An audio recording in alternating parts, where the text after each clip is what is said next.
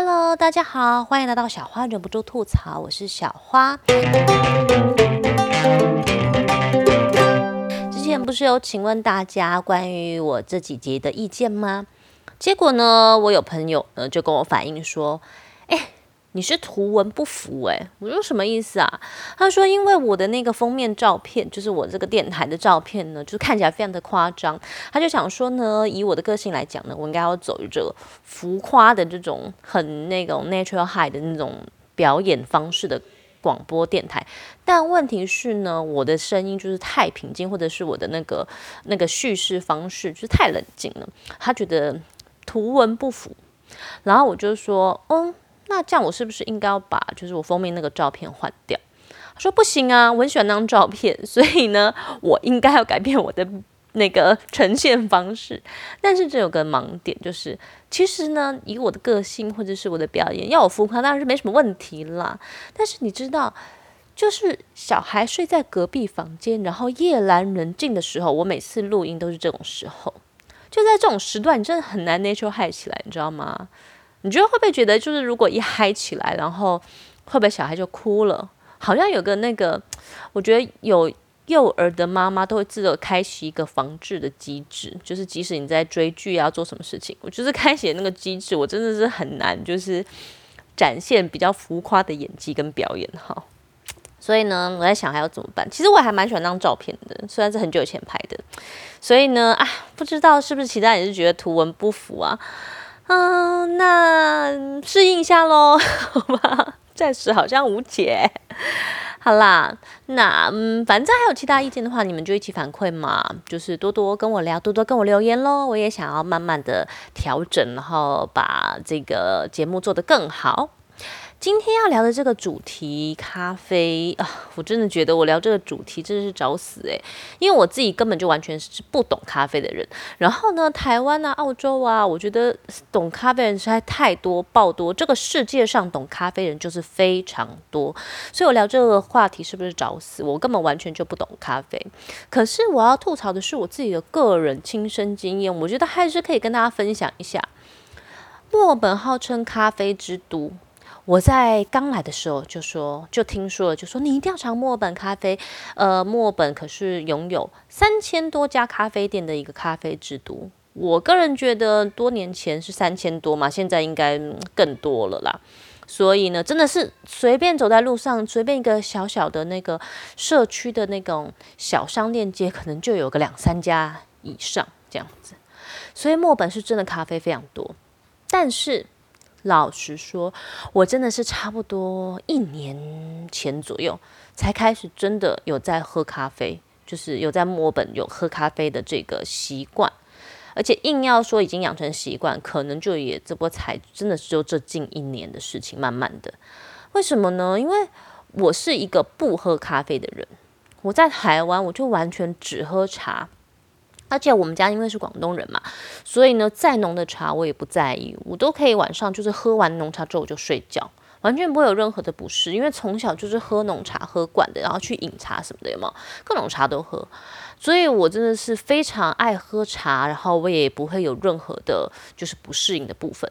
可是我从小只要一接触到咖啡，我不管是就是那种独立的店家或者是连锁的，我只要一喝。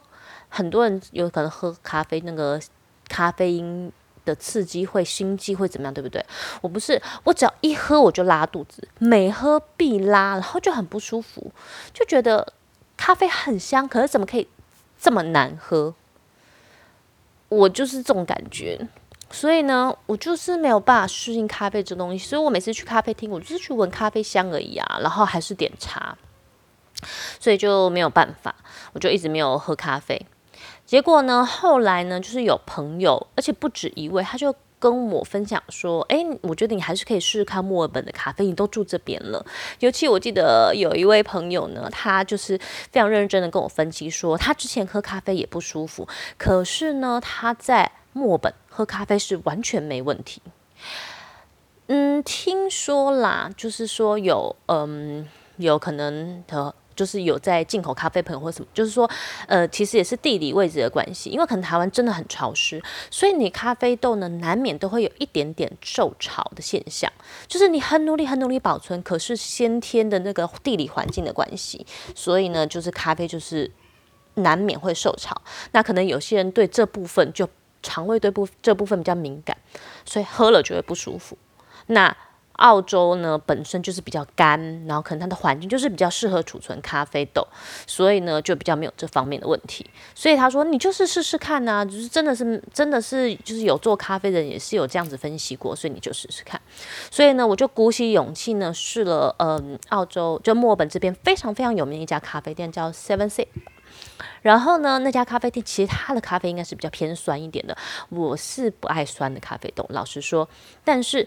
最起码那次我去喝，虽然我没有觉得特别好喝，因为它比较偏酸。然后我那时候是点 latte，然后我喝了以后，虽然没有觉得特别好喝，可是真的没事，我就觉得很厉害啊。所以后来我就开始慢慢的尝试咖啡，然后也发现自己最喜欢的口味就是 cappuccino。这边的 cappuccino 呢，就是撒大部分是撒那个巧克力粉在上面。有一些可能会搭配其他的那个，嗯，肉肉桂粉真的比较少诶，真的大部分好像都是巧克力粉诶。嗯呃，不过有譬如说，嗯，特别卖甜点的店家，他可能会削，我有喝过，就是削巧克力碎片的，哦，那真的超好喝，那个巧克力香。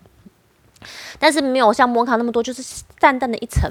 然后呢，卡布奇诺又层次非常丰丰富，所以我就非常非常爱喝。所以我慢慢慢慢就养成了这个习惯，然后到现在变成是几乎我每天都要来一杯卡布奇诺，不然我真的是觉得有点哦没有精神哦，浑身不对劲，还可以治疗一点就是睡眠不足的偏头痛这样子。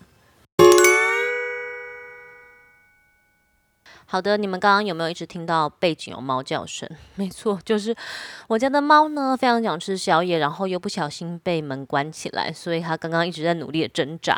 好了，现在我已经屈服了，我已经喂它吃零食了，所以大概没事了吧？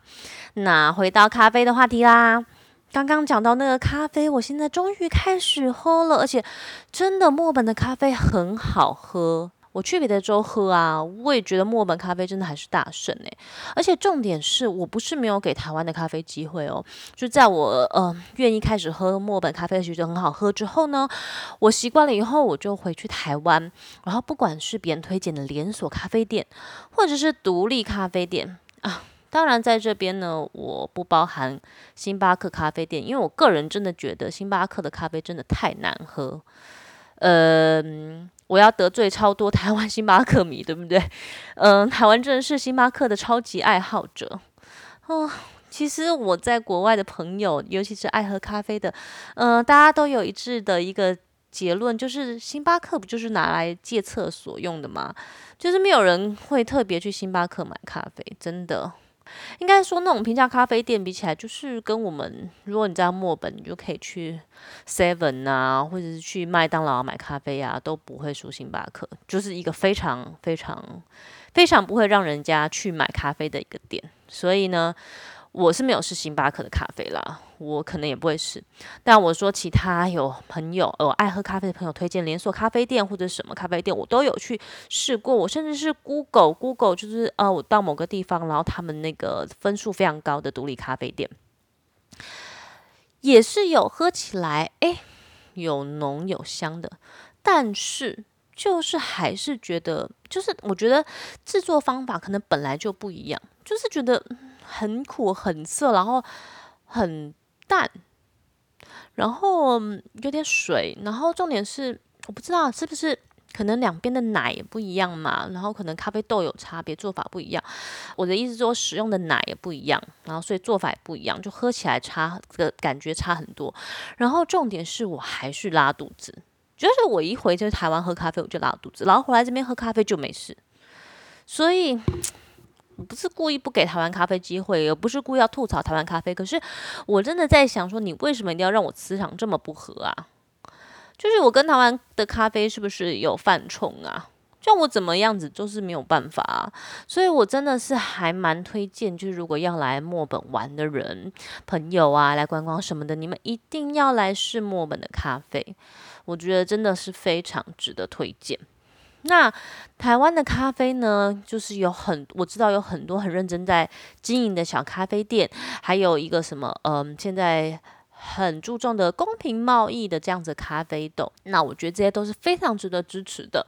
所以呢，我对他的咖啡店这些认真经营的啊，还有那些咖啡行家都没有意见。我唯一有意见的就是我个人跟台湾咖啡的犯冲这件事情。回到台湾呢，我的咖啡瘾就爆炸了，你知道吗？我就只能一直非常非常努力的喝茶，或者是去喝真奶手摇店来弥补我这个内心的空虚，这样子。嗯，起码墨本真的的。是有被人家叫咖啡之都嘛，所以我称赞墨本也无可厚非啊。